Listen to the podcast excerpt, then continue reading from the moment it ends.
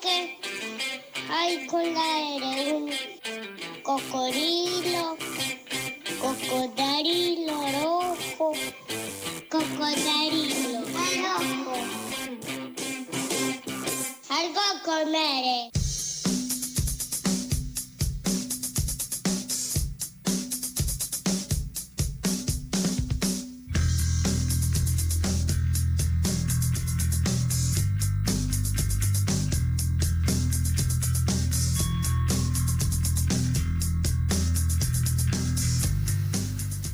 Ocho minutos nos quedan para las ocho de la noche de este primer Algo con R del año 2022. Así es, esto hay que decirlo. Nos quedan ocho minutos para las ocho, acaso el número mágico de este año que está entrando. No queríamos cerrar este primer programa, ya pasamos eh, sobre lo que ocurrió el domingo pasado allí en los bosques de Palermo y ahora nos vamos a ir a Mar del Plata. Pero recapitulemos un poquito. Todo comenzó el jueves pasado cuando en las eh, vísperas de Año Nuevo el Ministerio de Ambiente y Desarrollo Sostenible de la Nación, a cargo de Juan Cabandier, autorizó a la empresa Equinor a realizar estudios de exploración sísmica en las afueras de las costas de Mar del Plata, más precisamente 307 kilómetros alejados del borde de la provincia de Buenos Aires. A partir de ese estudio, lo que se busca este, en la empresa empresa que está asociada con IPF y con Shell en este proyecto, es precisar la existencia de hidrocarburos para luego llevar a cabo su explotación. Esto hizo que estallaran críticas de todo tipo, incluso que se organizaran manifestaciones en varios puntos del país. Y nos interesaba abordar esto ocurrido en Mar del Plata, en diferentes puntos del país, con Adriel Magnetti, con el pibe. Magnetti, columnista de este programa, también parte del portal nuclear.com.ar y ahora asesor del Ministerio de Ambiente de la provincia de Buenos Aires. Adriel, querido, ¿cómo estás? Feliz año 2022. Hola Mati, querido, para vos, para la audiencia, para el equipo, feliz año. Gracias, viejo. Me interesa que nos metamos directamente. ¿Cómo, cómo estás enfocando esto que está, que está ocurriendo y, desde dónde? Bueno, es interesante plantear esta discusión social que se disparó a partir, como bien contabas, de la noticia de, de la aprobación de una primera etapa, de lo que luego puede terminar siendo o no, porque la exploración puede tener éxito, como también encontrar que lo que hay no es suficientemente eh, valioso, beneficioso como para extraerlo, se, disparó mm, en un contexto donde también venimos otras discusiones, ¿no? Minería sobre la cordillera, discusión minera también en la provincia de Chubut, habíamos tenido la discusión también sobre las salmoneras, estamos en un momento en, nuestro país y en la región donde se pone en tensión y se pone en disputa el modelo de desarrollo.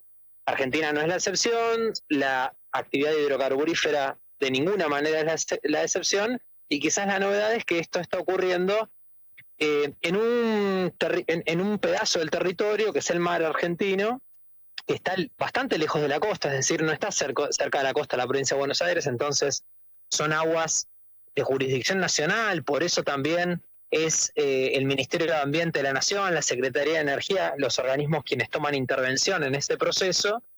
Y mm, a mí me, gusta analizar esto como, bueno, un sensor de época, ¿no? De alguna manera, si uno lee, escucha, discute eh, los argumentos que se ponen sobre la mesa a la hora de eh, debatir sobre esta actividad y sobre las condiciones en las cuales fue habilitada la primera etapa, se encuentra con eh, algunas, algunas características de cómo estamos desarrollando, cómo estamos llevando adelante em, las actividades productivas que se relacionan con la matriz energética y sobre todo con las, con las actividades que, que tienen un componente de exportación y de importación que, que implican flujo de, de divisa moneda extranjera. ¿no? Entonces la discusión sobre el modelo de desarrollo se cruza con la discusión de la deuda, se cruza con la discusión de la pobreza estructural, se cruza con la discusión sobre quién y cómo eh, maneja los hilos de eh, qué, pasa con el bienestar de, nuestras poblaciones. No me parece que están en discusión eso, que es el fondo, en, definitiva.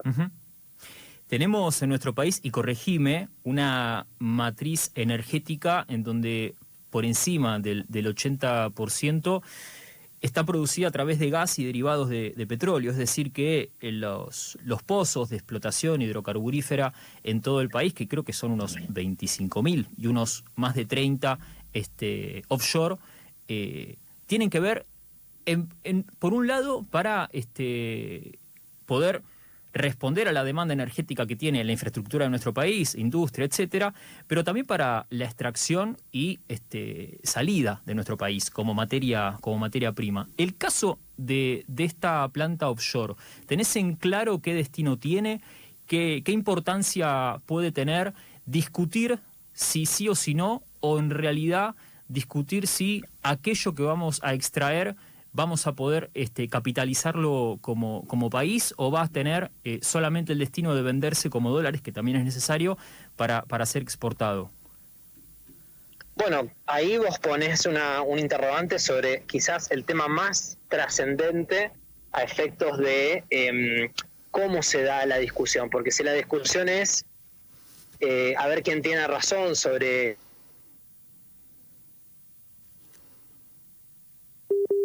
Vamos a conectar de vuelta a Adri Magnetti. Estábamos precisamente indagando sobre cuáles son las, las preguntas que cabe hacerle a la, a la actividad extractivista. Lo que venimos discutiendo hasta acá, a mi entender, tiene que ver con si la prohibimos o la regulamos. Pero me interesa que, podamos escuchar a, Adriel, que tiene una, una, vasta experiencia en esto y viene discutiendo estos temas. Creo que ahí me estás escuchando de vuelta, Adri, te perdimos cuando estabas este, comenzando a, desarrollar. Acá estamos, Mati. Eh, retomo, retomo brevemente la idea. Sí.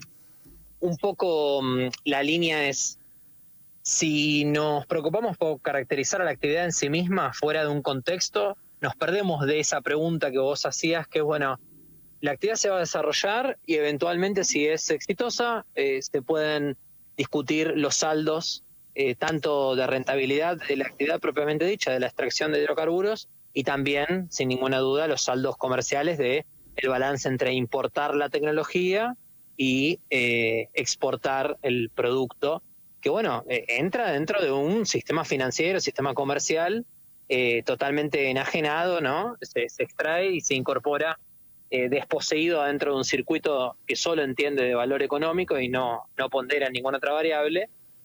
Y mm, sobre qué pasa con ese flujo de divisas, sobre si van a parar a las arcas del tesoro para luego saldar vencimientos de deuda, sobre si van a parar a las cuentas de... De las empresas extranjeras. ¿Me escuchas ahí? De las empresas, o si incluso eh, podemos... Sí, sí, acá estoy. Perfecto, sí, sí, te perdimos por un segundo, pero, pero, pero no perdimos el hilo. Adelante. Y, y, por último, si va a parar a eh, la famosa y tan necesaria transición energética o transición ecológica en sentido más amplio, en donde quizás necesitamos de eh, pasajes de mm, incrementar o acelerar eh, aprovechando ventanas de oportunidad energéticas a nivel global, que en el escenario, eh, Mati, compañeros, más optimista, viene de una profundización de la extracción de hidrocarburos para poder ir hacia una senda de descarbonización hacia el 2050 y más allá, no hay manera de evitar que eh, dominemos tecnología en esta ventana temporal en, en, el sur global, en los países como Argentina, que tienen ventajas comparativas en todo sentido, por poseer un clúster eh, y encadenamientos productivos que tienen esa capacidad de aprovechamiento, bueno, eh, quizás eh, esquivamos la bala, ¿no? Lo ponemos en términos de, si positivo o negativo y nos perdemos de analizar el contexto en, un país que este año está cumpliendo 100 años de industria nacional hidrocarburífera de la mano de IPF. Claro. Es decir que eh, desde el punto de vista de la transición energética, y creo que acá hay un consenso eh, general, digamos, entre quienes estamos preocupados por, por los próximos años en términos de impacto ambiental. Hay que desencadenar, y si ya está desencadenada, efectivamente, como creo, hay que acelerarla y, volvernos más rigurosos en términos de transición energética. Ahora, ¿podemos darnos el lujo en este momento de prohibir la actividad?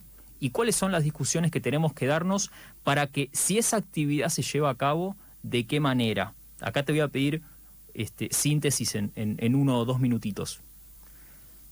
Bueno, Eh, a mí me parece que no tenemos que caer fácilmente en acudir a la argumentación de, bueno, con la mejor tecnología disponible y todos los controles que se pueda, porque eso no alcanza. Porque decir eso y no disputar justamente, por ejemplo, qué va a pasar con la plata que se obtiene a partir de la actividad productiva, bueno, es también dejar un poco a un lado el núcleo, es el elefante dentro del bazar, ¿no es cierto? Si no nos ponemos de acuerdo en qué va a pasar una vez que la actividad se ponga en marcha y solamente descansamos en que haya buena tecnología en manos de, por ejemplo, Equinor, que es una empresa noruega, no es eh, IPF la que lidera, sino que Equinor se asocia con Shell y con IPF.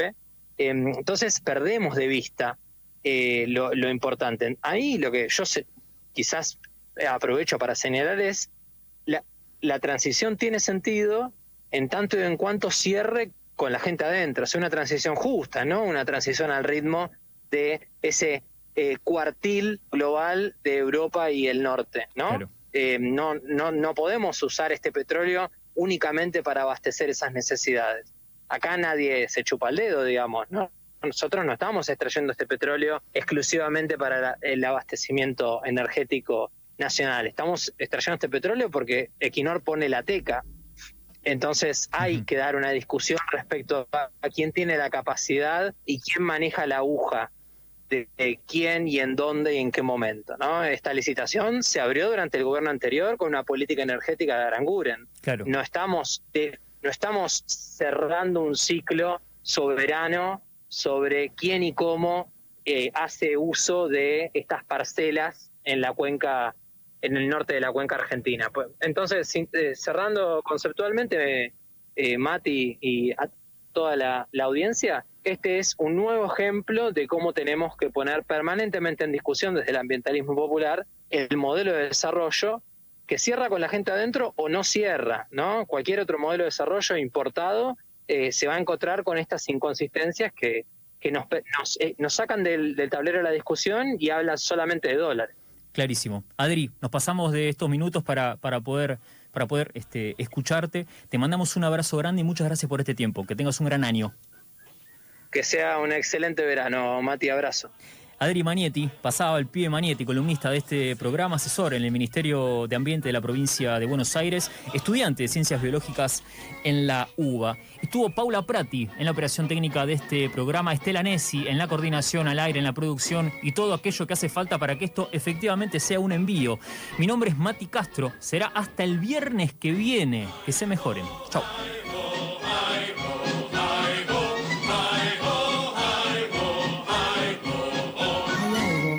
Puede nombrar. Con R, algo con R. FM 88. Una potencia en la resistencia. Una resistencia que produzca y no reproduzca. FM 88.7. FM Somos una radio. ¿Somos una radio? Somos una radio. Encendida. La tribu.